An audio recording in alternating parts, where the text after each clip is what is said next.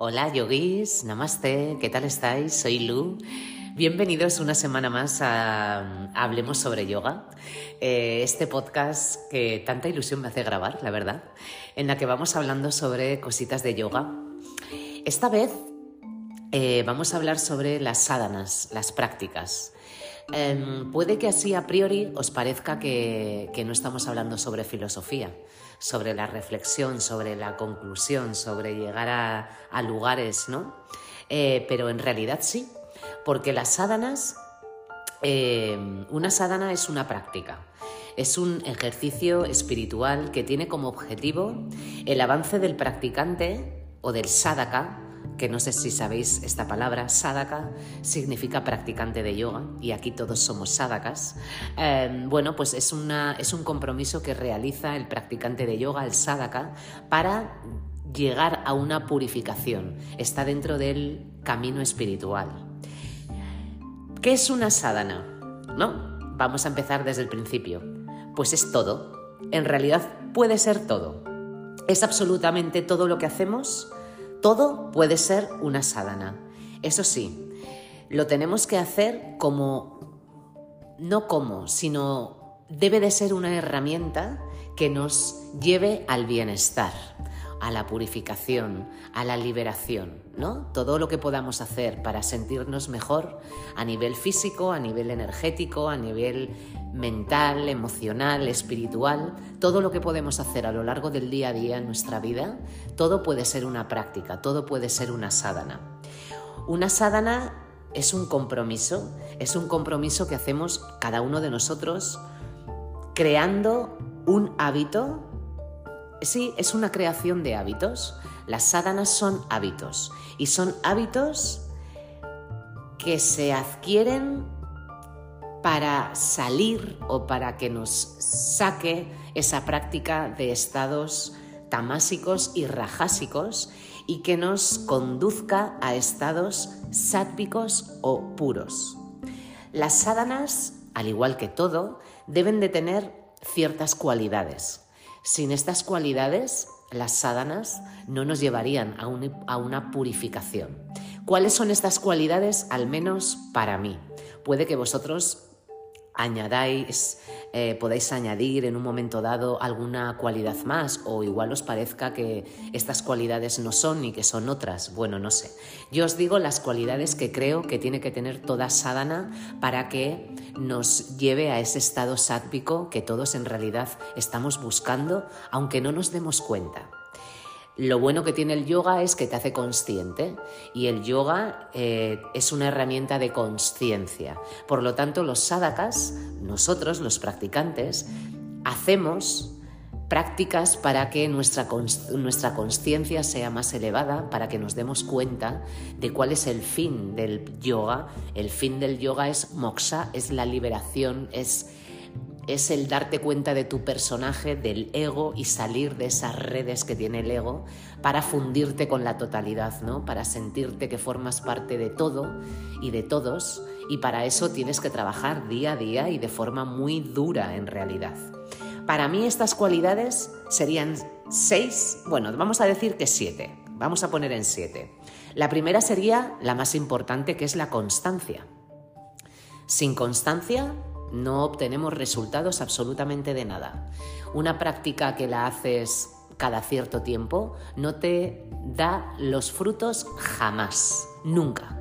Así que la primera sería la constancia, súper importante. Ya hablamos también sobre la constancia cuando hablamos de Avillasa y Vairagya, que es la constancia, Avillasa, que es cuando mantenemos una práctica en el tiempo, y Vairagya, que es cuando trabajamos el desapego. Bueno, pues Avillasa, la constancia. Dedicación. Tenemos que dedicarle tiempo, tenemos que dedicar espacio, tenemos que dedicar un espacio de nuestro tiempo a esa práctica tenemos que hacer hueco en el día a día a esa práctica. Si no hacemos hueco, nos va a hacer nos va a ser, nos va a resultar muy difícil mantener una práctica diaria y constante en el tiempo. Tenemos que tener o añadir conciencia a eso que hacemos. La conciencia es el darte cuenta Y sin conciencia haces las cosas con el piloto automático, lo haces por defecto, sin, sin ser consciente de lo que estás haciendo. Así que hay que añadir, hay que tener como, como una cualidad súper importante la conciencia. Otra cualidad sería la gratitud sentirte agradecido por poder hacer esa práctica, porque tu cuerpo te lo permite, porque tu mente te lo permite, porque te lo permiten tus emociones, tus estados mentales. Y aunque no te lo permitan tus estados mentales porque estás en un momento en el que no te apetece, tienes que sentir gratitud por tener el conocimiento de esa práctica. Tienes que sentir gratitud por estar vivo, por, eh, al estar vivo por poder realizar esa práctica que te quiere acercar a la purificación de tu propio ser. Otra cualidad súper importante es la humildad. Ya sabéis que sin humildad el conocimiento no entra, es imposible. La cualidad opuesta a la humildad es la arrogancia. Con arrogancia, con sentimiento de superioridad, no estamos abiertos al conocimiento, no estamos abiertos a aprender, a ver que nos falta adquirir ciertas cualidades para llegar a ese estado de purificación. Así que humildad. Ya sabéis que la humildad es súper importante en toda nuestra filosofía, en todo nuestro camino del yoga. Otra cualidad es el compromiso. Tenemos que comprometernos a mantener una práctica constante, con dedicación, con conciencia, con gratitud, con humildad. Es un compromiso personal, es un compromiso, es una promesa que tú te haces a ti mismo.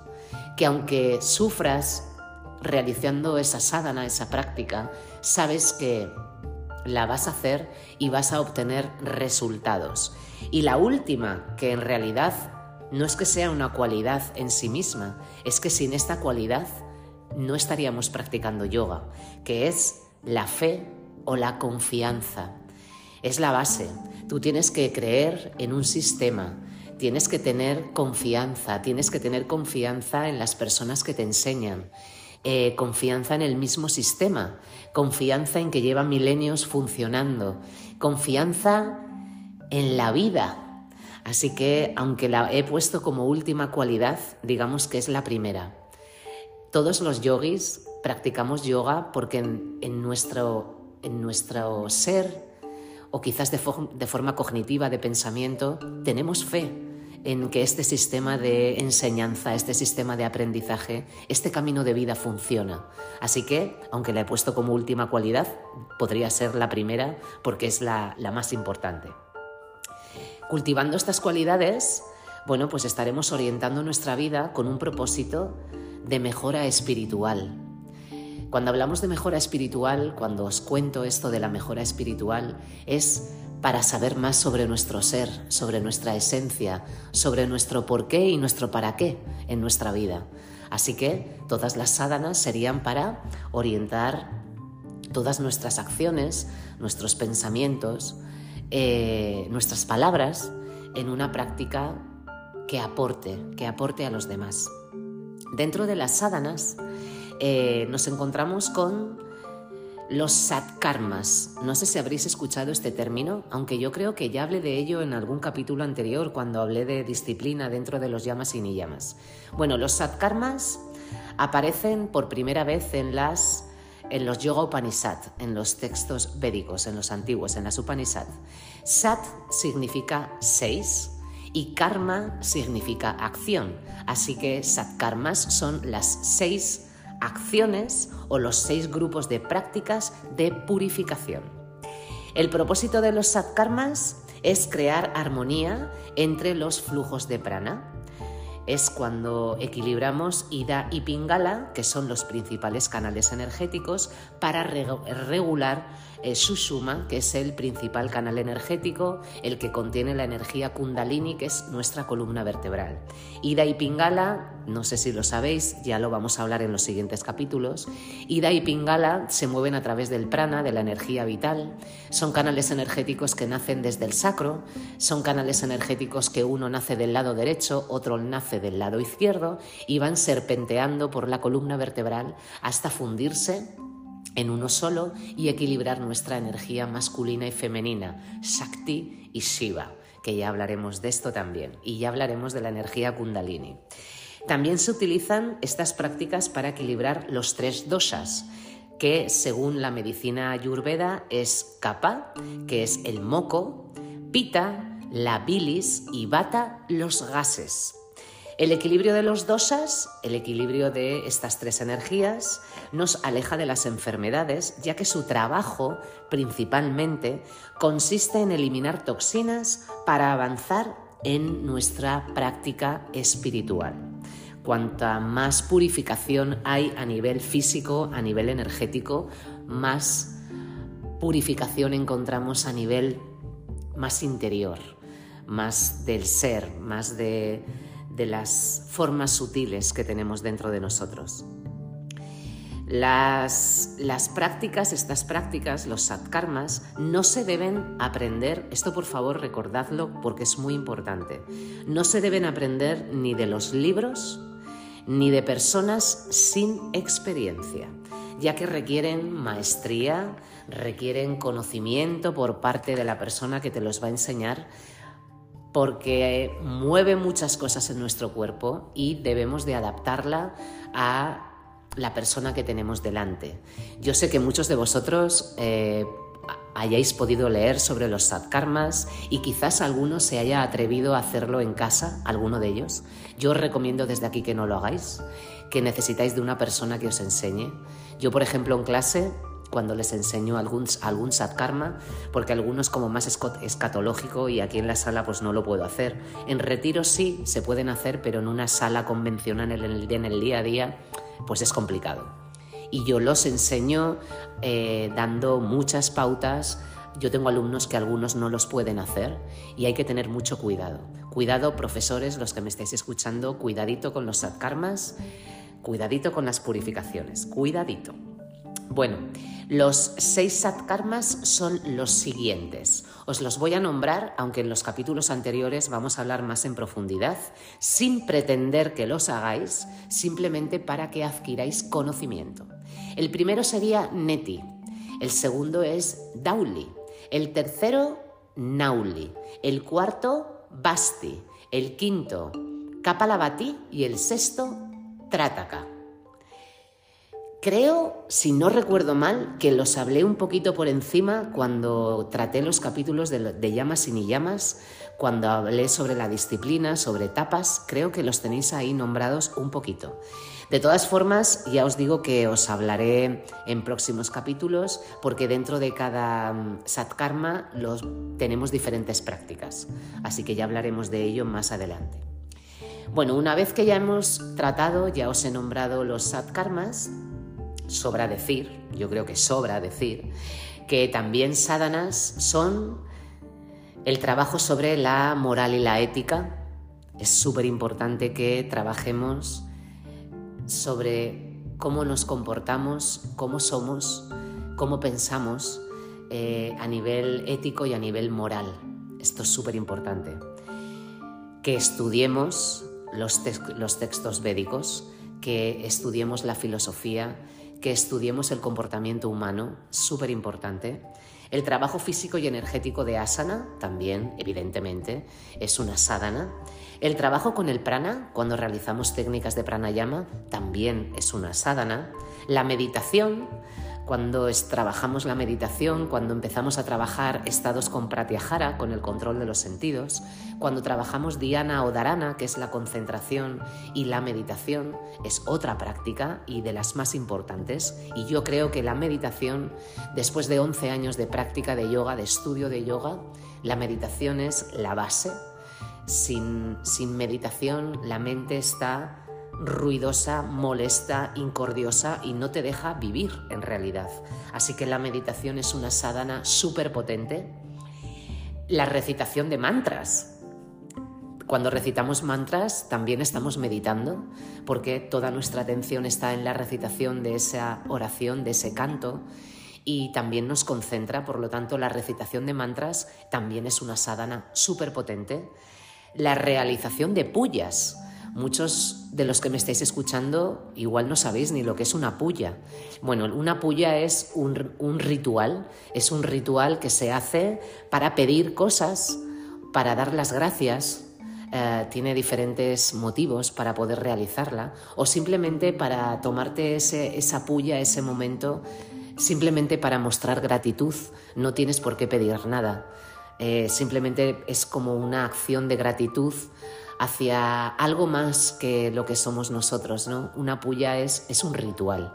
Ya sabéis además que...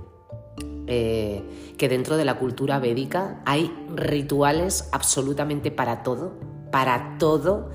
Eh, hay rituales para mm, quedarte embarazada, hay rituales para que llueva más, rituales para todo. De hecho, a poco que sepáis de la cultura en India, tienen días en los que celebran absolutamente todo porque a todo se le puede dar las gracias. Y bueno, pues las pullas sirven para esto. Eh, ser bhakti yogas, eh, ser bhakti yogis, perdón, trabajar en el camino del bhakti yoga, en el yoga de la devoción, en el yoga de conectar con algo superior, eh, que, en el cual sientes una gratitud, eh, sientes que hay algo no por encima de ti, sino algo más grande que tú, en el cual, el cual te protege, te ayuda, te sostiene. Bueno, pues esto también, esto también es importante y puede ser una sadhana, también puede ser una sadhana. Y luego eh, el karma yoga, el yoga que hacemos sin eh, esperar los resultados, eh, realizar acciones sátpicas, acciones que aportan, y no solo que te aporten a ti, sino que te aportan a ti y le aportan al resto del mundo, al resto de la humanidad, al universo. Esto también sería una sadhana, empezar a realizar acciones kármicas también. Y luego no quiero dejarme lo más importante, que es que la verdadera sadhana, la verdadera sadhana de un sadhaka, de un eh, practicante de yoga, es la propia vida. La propia vida es una sadhana. ¿Esto qué quiere decir? Porque diréis, joder, Lu, ya estás filosofando. bueno, cuando yo os digo que la propia vida es una sadhana en sí misma, ¿cómo, os lo explico? Si vemos a la vida como una, como una práctica, en realidad lo que estamos viendo es que, que hemos venido aquí a aprender, que hemos venido, estamos en este plano para, para ser mejores personas, para ser personas que aportan al resto de personas, para ser personas que cuando nos marchemos nuestra huella, nuestra huella sea en positivo y no en negativo. Así que si tomamos a la propia vida, a la propia existencia como, una sadhana, como una práctica de purificación, absolutamente todo lo que hacemos se convierte en una sadhana, que es como ha empezado este capítulo. Una palabra bonita a una persona, a cualquier persona, es una sadhana. Si tú te propones que tu, tu, tu, tu, manera de interactuar con las demás personas sea desde un lugar más amoroso y menos egoico, estás convirtiendo a tu forma de expresión en una sadhana. Cuando escuchas, cuando escuchamos a los demás, cuando escuchamos a los demás de una forma activa, ¿Qué significa escuchar de una forma, una forma activa? Es escuchar a los demás escuchando, no estar oyendo y tú ya pensando qué vas a decir, que si te afecta, si no te afecta, emitiendo juicios. Bueno, cuando escuchamos a los demás, cuando simplemente estamos escuchando y acompañando, acogiendo, sosteniendo a otra persona, también es una sadhana cuando nos levantamos por la mañana y damos las gracias por estar vivos. Eso es una sadhana. Tú te levantas por la mañana y das las gracias a la propia vida por, por estar en ella otro día más, por tener la oportunidad de ser mejor persona otro día más. También es una práctica. Todo puede ser una práctica cuando tus acciones están orientadas en no beneficiarte a ti y en no perjudicar a los demás cuando tus acciones las sueltas al universo, cuando tú haces una acción por el placer de hacerla, eso es una sadhana. Por lo tanto, todo puede ser una sadhana. El, el adquirir compromiso con tus propios pensamientos, cuando tú intentas no tener pensamientos negativos, cuando, cuando haces el compromiso contigo mismo de intentar tener pensamientos que aporten, pensamientos que no te hagan daño, que tu diálogo interior sea un diálogo que te favorece, que te ayuda. Eso también es una sádana. Así que cuando realizas todo lo que realizas al cabo del día intentas que sea para aportarte a ti y con ello aportar al resto de la humanidad, ya todo se convierte en una sádana. Así que entendiendo que una sádana puede ser absolutamente todo, porque la propia vida es una sádana, es una práctica, te cambia la vida. Y de eso habla, habla el yoga. El yoga es un camino espiritual, es un camino que te engrandece como ser humano. Y cuando te engrandece como ser humano una práctica, todo se vuelve una práctica. Así que esto es lo que os puedo decir. El yoga, por favor, no lo veamos como una práctica de asana. Por favor, os lo pido. Y si alguien todavía, alguien de los que me está escuchando, todavía sigue pensando que la única práctica que tenemos en yoga es la asana, por favor, desaprended esa creencia. Sadhana, una sadhana, es todo. Y dentro de nuestros textos, asana llegó muy tarde. Anterior a asana hay miles de años, miles de textos, miles de reflexiones, miles de, lugares a los que ir antes que llegar a asana. Asana es una práctica increíble con un montón de beneficios, pero es una práctica más, no es la principal práctica. Que en Occidente nos hayamos centrado en asana y que se esté convirtiendo en gimnasia no significa que sea la práctica más potente. Eh, por favor, los profesores que me estéis escuchando, intentad enseñar a vuestros alumnos más que asana. Cuando hablamos de es una frase muy manida, es una frase que se dice mucho, pero que se hace poco. Cuando hablamos de que mm, hay que sacar el yoga fuera de la esterilla, es que yoga no es esterilla, no es. Por favor, romped con esta creencia tan limitante. Yoga es una herramienta de purificación y de liberación. El fin de yoga es moksha, es la liberación de tu personaje. Asana es una práctica más, es una sadhana más, es una sadhana que, que te ayuda muchísimo a conectar contigo. Pero hay cientos, miles de prácticas. Así que por favor, por favor, enseñar a vuestros alumnos a sacar yoga fuera de la esterilla enseñarles, porque en realidad asana, eh, las personas más comprometidas con la práctica quizás practiquen todos los días, pero la mayoría de los alumnos que tenemos en las salas vienen una o dos veces a la semana. Una práctica que solo se realiza una vez o dos a la semana, ¿creéis que en realidad cambia al sadhaka, al practicante?